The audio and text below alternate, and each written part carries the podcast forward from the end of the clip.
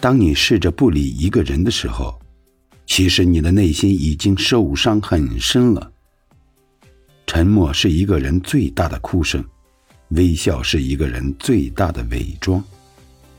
不是只有眼泪才代表悲伤，不吵不闹才是最后的绝望。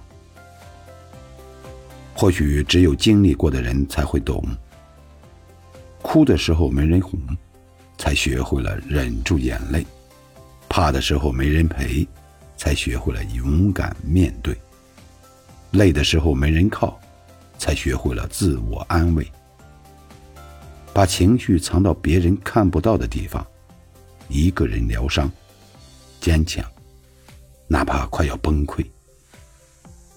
当有人问起，依然云淡风轻地说：“我没事。”